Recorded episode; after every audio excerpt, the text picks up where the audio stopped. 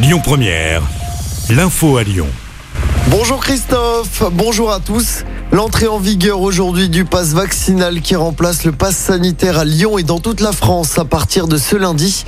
Pour ceux qui ont plus de 16 ans, un test négatif ne suffit plus sauf pour accéder aux établissements et services de santé. Il faut désormais justifier d'un statut vaccinal pour avoir accès aux activités de loisirs, aux restaurants, aux bars, aux foires ou pour prendre l'avion ou le TGV.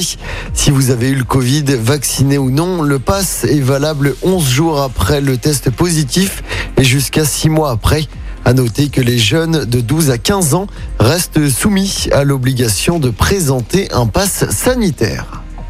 Dans l'actualité locale, une femme brûlée au White Spirit par son ex-compagnon à Lyon. Ça s'est passé samedi après-midi.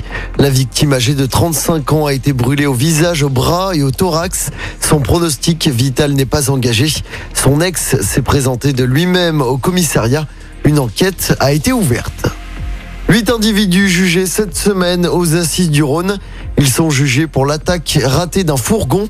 Ça s'était passé en septembre 2017 à Saint-Chamond dans la Loire. Les malfaiteurs armés avaient tendu un guet-apens au convoyeur de fonds qui était parvenu à s'enfuir.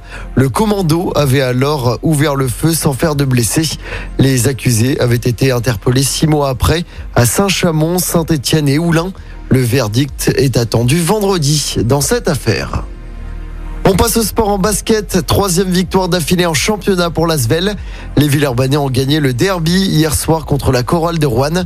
Victoire 93 à 83 à l'Astrobal. Et puis en football, large victoire du PSG hier soir en championnat. Les Parisiens ont battu Reims 4-0 au Parc des Princes. Le PSG reste largement leader de Ligue 1. Au classement, l'OL est toujours à la 11e place à l'issue de la 22e journée du championnat. L'OL est à 9 points du podium. Je rappelle hein, que l'OL compte un match en retard à jouer contre Marseille. Ce sera le 2 ou le 10 février du côté du groupe Ama Stadium. Écoutez votre radio Lyon Première en direct sur l'application Lyon Première, lyonpremière.fr et bien sûr à Lyon sur 90.2 FM et en DAB+. Lyon Première